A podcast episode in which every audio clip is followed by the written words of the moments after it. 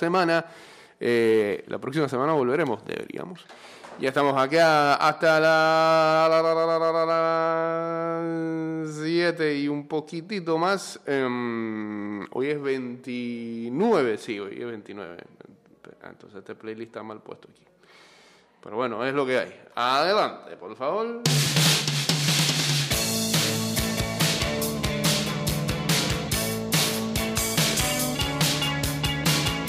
229-0082, arroba ida y vuelta 154. Guachateamos en el 612-2666.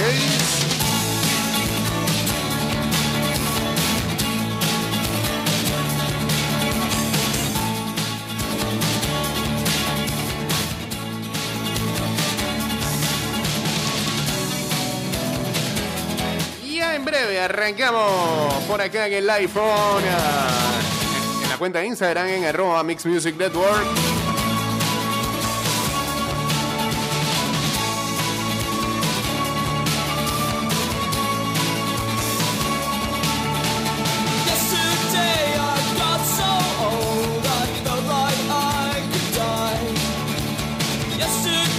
Ahí estamos, ahí estamos. Algo está pasando aquí que no está haciendo buen contacto y este, nos escuchamos horrible.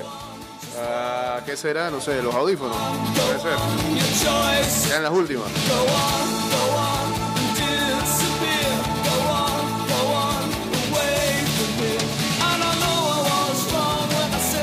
Ayer terminó una jornada más de la Liga Panameña de Fútbol, la número 14, a falta solamente de dos encuentros o de dos jornadas para que termine todo y nos arroje finalmente a los clasificados a la siguiente ronda. Seguramente este fin de semana sabremos ya quienes avanzan, eh, por lo menos directo de cada grupo, o parece ser eso, porque tanto Plaza como Universitario empatando sus próximos encuentros, consiguiendo aunque sea un solo punto y aseguran estar en semifinales.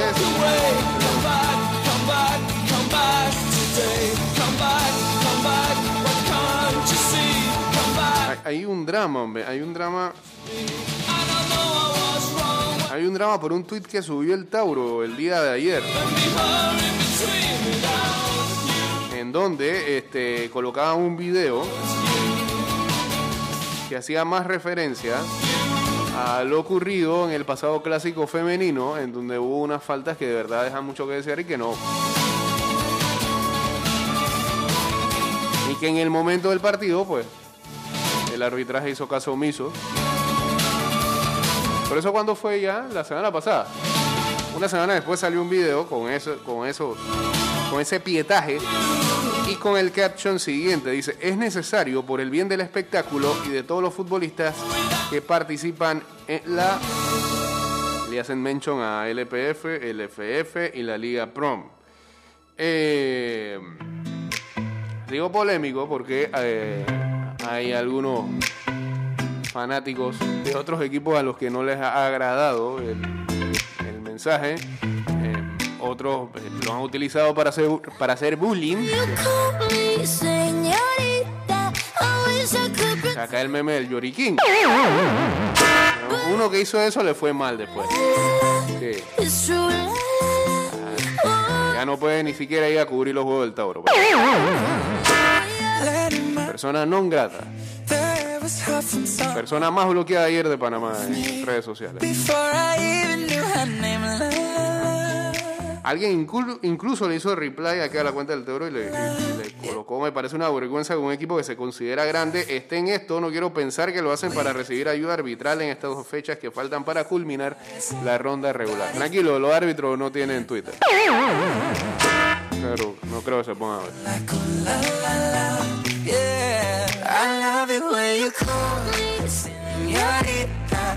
Lo que digo es que demoraron mucho como para eso. Eso pasó la semana pasada. Y digo, tuvo mal, ¿no? Pero lamentablemente, y no solamente en el fútbol, porque lo vimos en el béisbol, y ya vamos para allá, este, el arbitraje es una cosa seria en este país. Con todo y que en el béisbol hay, hay íbamos a decir bar, ¿no? No es bar, es replay, pero hay retos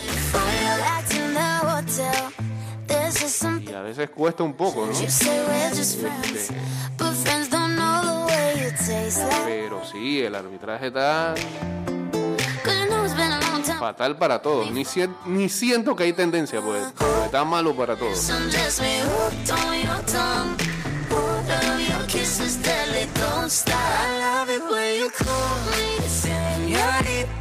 Bueno, lo cierto es que en el día de ayer eh, finalmente se jugó en el estadio Omar Torrijos de Santiago tras todos los trabajos que hizo la directiva de El Veragua para acondicionar el campo eh, y agarrar eh, el abanico, el diamante del Omar Torrijos y de una manera, digamos, artesanal tratar de compactar cuadros de grama. Eh, y bueno, pues ayer también eso se hizo viral. Unas imágenes que colgaba la gente de Afutpa con respecto a cómo había quedado eso, con la cantidad de arena que había, y ale- alertando de que era peligroso para los jugadores y que no se debería jugar. Eh, al final sí se jugó, este, se vio que el cuadro en algo mejoró, pero yo creo que este, primero de todo tienen que dar gracias a que eh, el clima ayudó. Porque si cae una lluvia ahí, eso es horrible. Segundo, que no pasó una desgracia, porque pudo haber pasado. Y bueno, creo que se aplaude la voluntad, pero era un riesgo muy grande que se están llevando ahí. Por más que digan que es fútbol y no es ballet.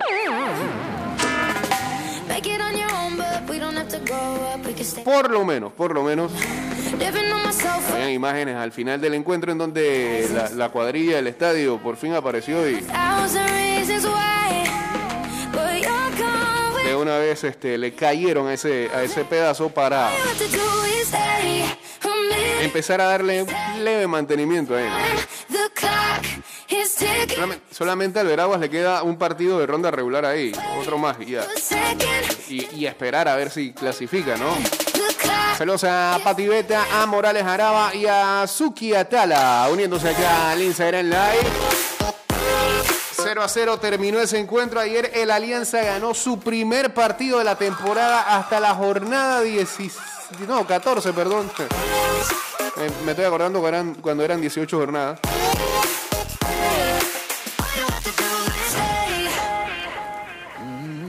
Y le hizo el daño al Árabe Unido que ayer estaba eh, de aniversario. I've never been the best at letting go. Ese fue un golpe. I Golpe podría ser mortal para las aspiraciones del árabe. 2-0 cayeron. Ayer también ah, Universitario venció al Atlético Chiriquí. Como decíamos, está tan solo un punto ya de asegurar a su pase a semifinales directo sin tener que jugar playoff. Y con estos resultados,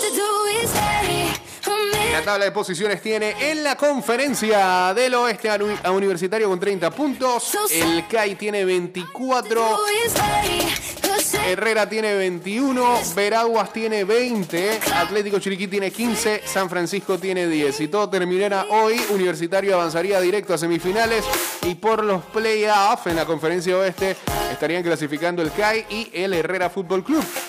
En la conferencia del este, Plaza Amador tiene 24 unidades.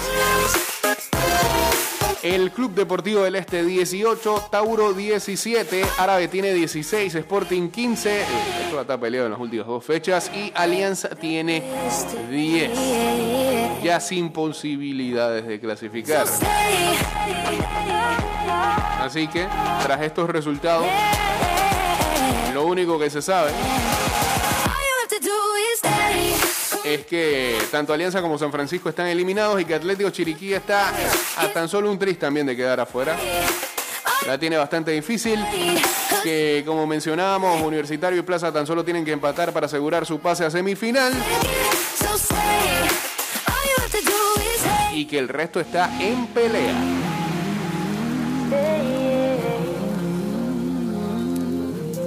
Cambio y regresamos entonces con la segunda parte de este programa. Venimos breve, hablamos del béisbol juvenil. Saludos a la gente de Coclé y a venir. Eh, regreso estamos. Estás escuchando Ida y Vuelta con Jay Cortés.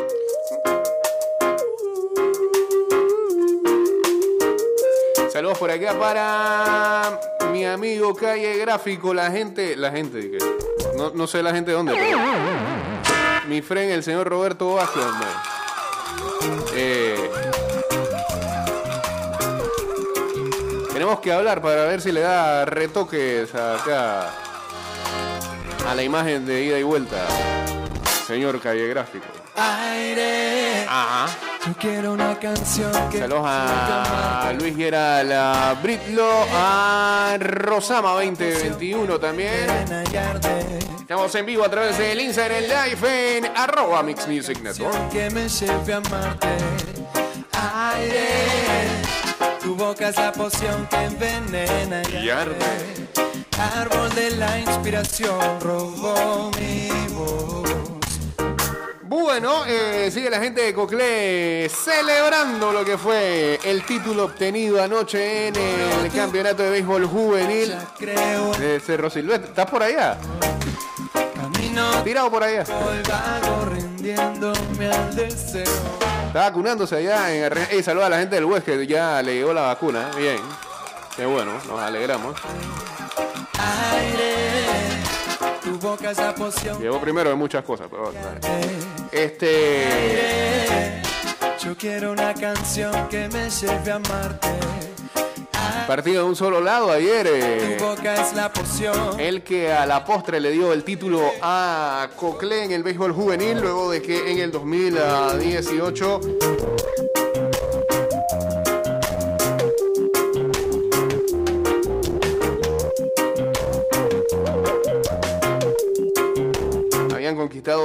su último título bajo la dirección de Cristóbal Girón, ahora lo hacen con Rodrigo Merón. Árbol de la inspiración robó mi voz.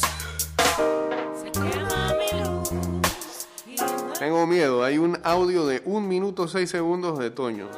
No creo que lo vaya a reproducir.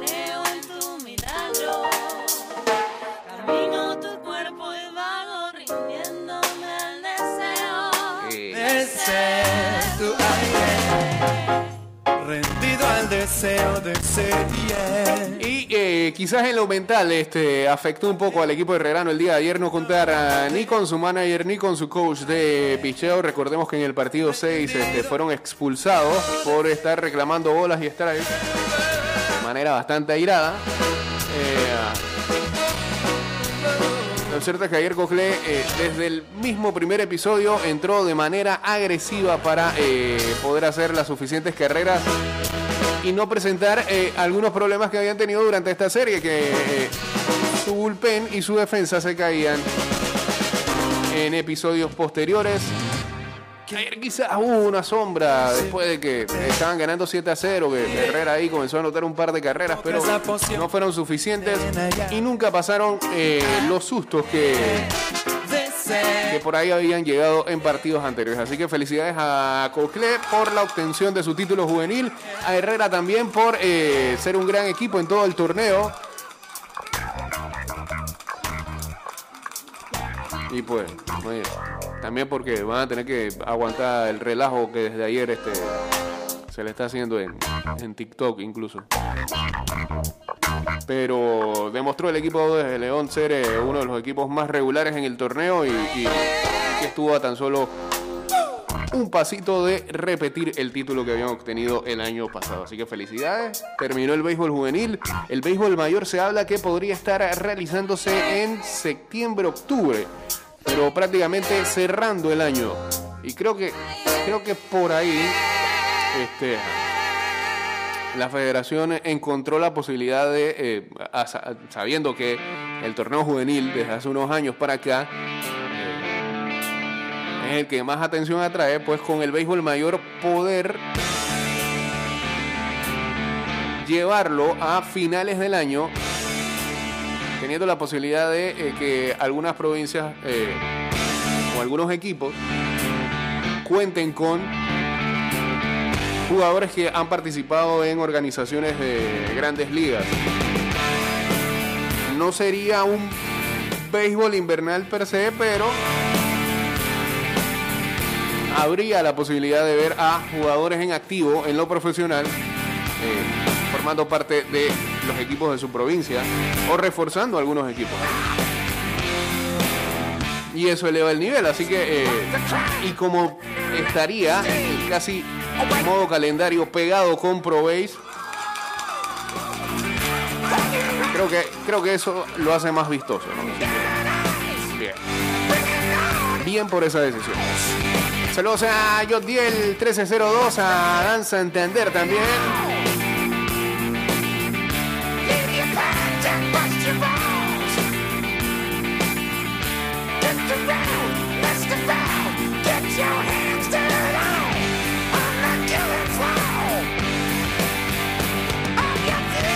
Ah, ya vi que para qué era el audio del minuto. Sí, sí, el llanto de del post subido por Tauro ahí.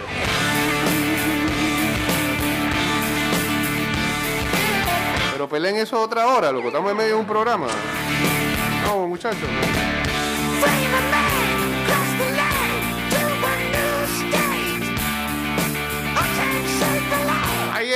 Los Bravos de Atlanta no tuvieron problemas para ganarle nuevamente a los Cachorros de Chicago. Fue 10-0. Eh, Huáscar Hinoa tuvo una buena salida, conectó incluso cuadrangular.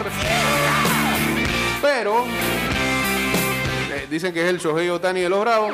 Pero la jugada que resultó más llamativa fue eh, ver a Anthony Rizzo por parte de los cachorros lanzando ya con el partido 10-0 y ponchando a su amigo Freddy Freeman. Mientras tanto, hay otra jugada ayer que fue muy compartida en redes también y fue impactante. Eh, el pelotazo que recibió Bryce Harper en la cara a 97 millas por hora. A pesar de eso, dice que eh, Harper está muy bien. Tan solo fue un susto y un buen golpe.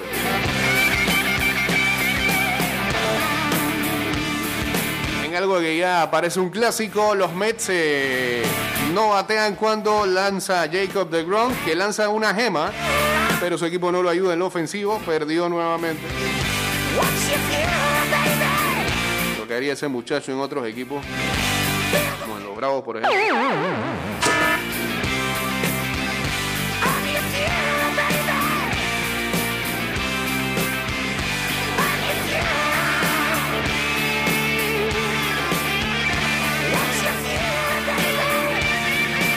Sí, Ainhoa batea más que Swanson y Camargo.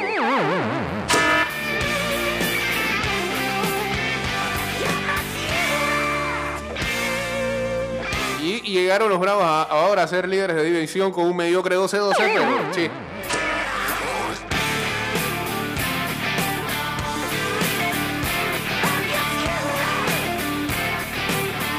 Señores, hoy hay draft de la NFL. ¿ah? Hoy es como, hoy es como el, el año nuevo. No, la Navidad. Más Navidad que Año Nuevo. No, pues sería como el Año Nuevo, porque de aquí en adelante es que ya sabes con tu equipo con lo que va a contar eh, para, afrontar la temporada. ¿Ah? ¿Qué? Ok. a ver.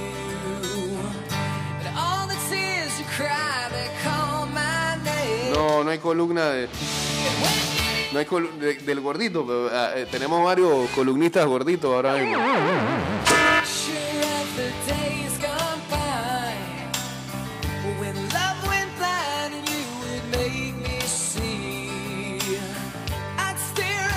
Hoy hay draft y eh, antes de eso, ayer hubo un movimiento interesante que envió a Puente de Agua al amigo Teddy Bridgewater a los Denver Broncos. Los Panthers enviaron al QE a Denver por un pique de sexta ronda. Y encima de eso, eh, Carolina tiene que pagarle un porcentaje más grande del salario de lo que lo tiene que hacer Denver. Así que negocio redondo para los Broncos en ese sentido que eh, yo creo que se llevan al final a un coreback que es, no sé si mucho mejor, pero de seguro un poquito mejor que los tres esos que tenían ahí. Que no daban pie con bola.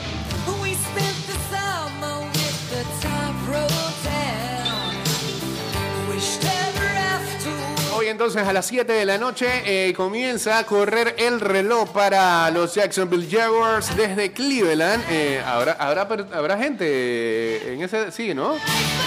Ya permiten a la gente que, esté presente ahí.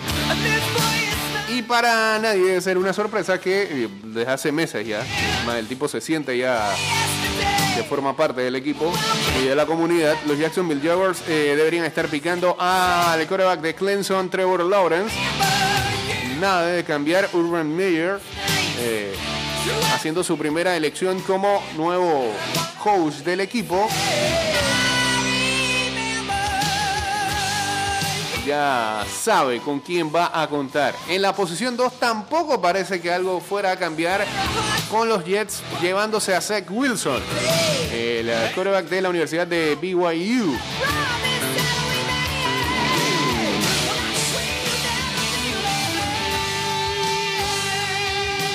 Mientras tanto, en la posición número 3, ahí es donde vienen o empiezan los problemas o eh, las dudas. Los 49ers seguramente van por quarterback, pero ¿quién será? ¿Será Mac Jones? Hay muchos fanáticos de los Niners que no están convencidos de eso o que no quisieran que eso ocurriera o que pareciera que es humo lo que están levantando por ahí para después dar la sorpresa.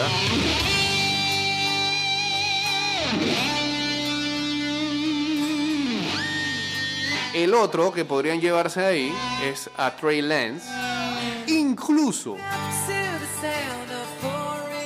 algunos reportan de que Shanahan en los Day Pro de los quarterbacks a los que asistió para ver le gustó más lo que hizo George Fields que los otros dos. Dicen, dicen. Saludos a Diego Bastuto. En la posición 4 hay los Falcons. En las últimas horas cada vez parece ser este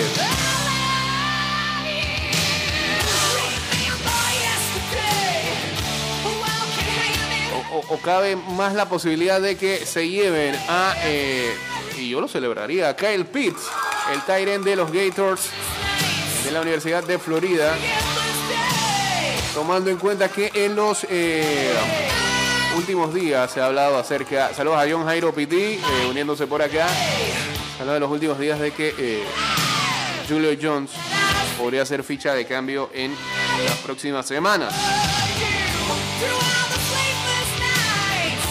Pero aquí eh, dicen en el mock draft que estoy revisando que si todavía a esta altura, en el pique número 4, Trey Lance está disponible, a nadie, a nadie le debe sorprender si los Falcons se decantan por un QB.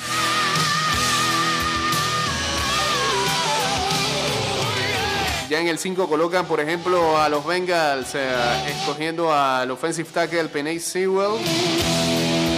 Algunos a decir que llamar Chase. El wide receiver podría llegar ahí. Si no llega ahí, se lo llevarían los Dolphins.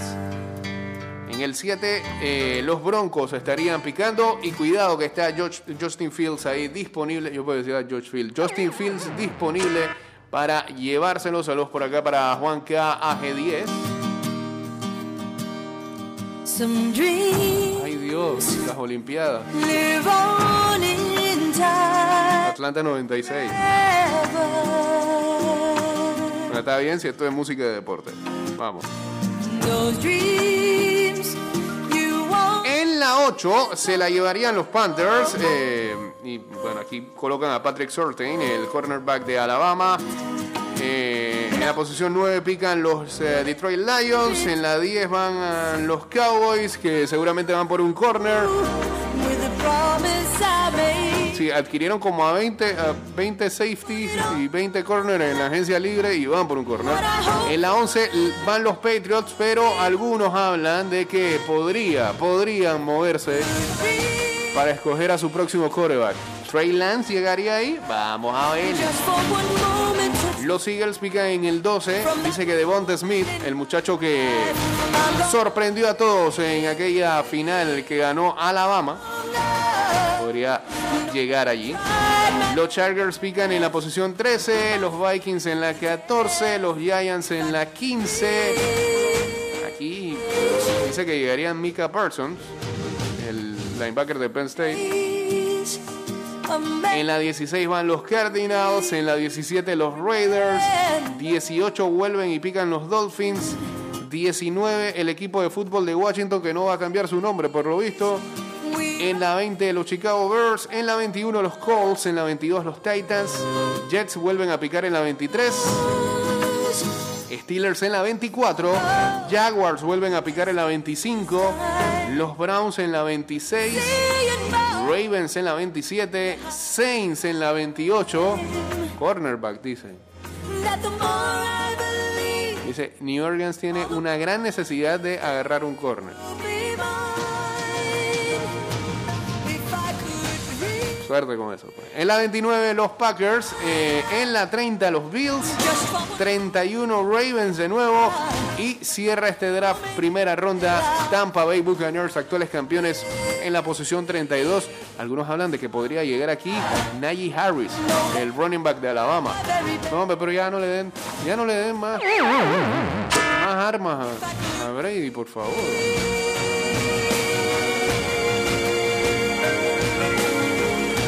Bueno, ya sabes. Hoy a las 7 de la noche, draft desde Cleveland, NFL Draft. David alaba al Real Madrid. Bueno, eso se veía venir, ¿no? Desde enero no hay duda de que eso va a ocurrir. Real Madrid ha estado eh, comandando la carrera por hacerse los servicios del austríaco. Firmaría por eh, 12 millones de euros neto por temporada. Sí, pero lo que dice JC es cierto. Esos 12 millones netos eh, podría crear ronchitas en el equipo. A Ramos le siguen dando un añito con rebaja de salario. A mí me parece que Ramos no lo veremos más en el Madrid a partir de la próxima temporada. Eh, no sé si el Manchester, no sé si el PSG, pero yo creo que no sigue con el Madrid. Dice que hay otro dramita con los derechos de la Premier para el 2022 en adelante.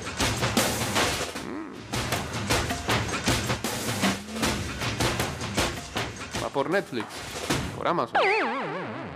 Por Pick up. Pick up. Saludos a Mati.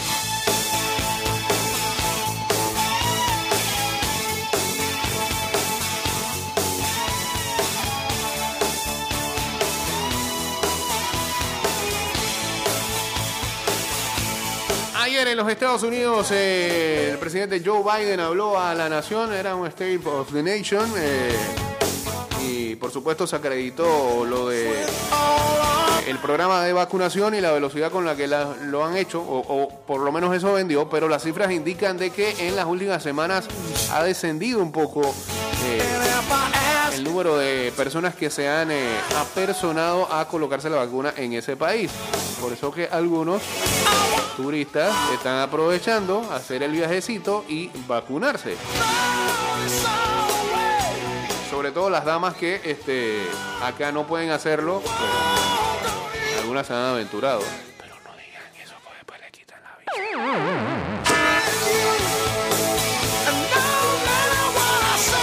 Así que ustedes como que no escucharon nada. Saludos a Medín Quiroz.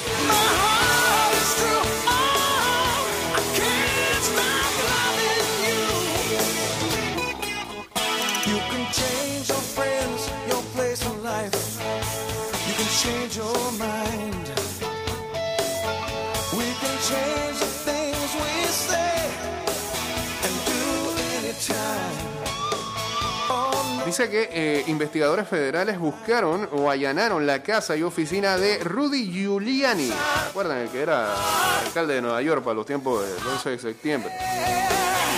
Alguna vez abogado personal de Donald Trump como parte de una investigación criminal que conecta con negocios en Ucrania. Dios mío.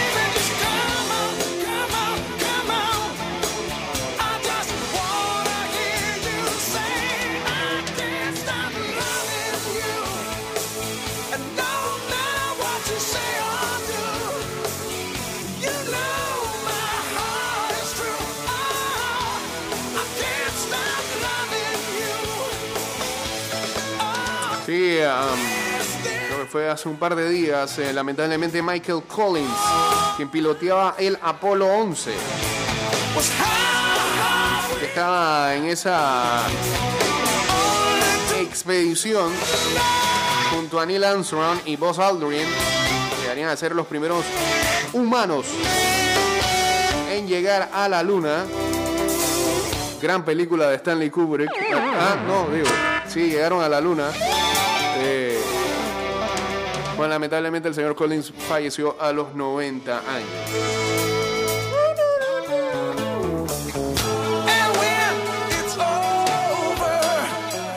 Que un grupo de eh, músicos de élite clásica actuaron eh, frente a unas vacas en eh, la aldea del, una aldea del sur de Copenhague. Parece que es un resultado de un acuerdo entre granjeros y la escuela de chelo de Escandinava. Ok. Pero no sé qué ganan con eso. Está bien que la vaca. Ah, bueno, puede que esa carne bata de. Ah, escucha música clásica. Se acabó el programa en Spotify.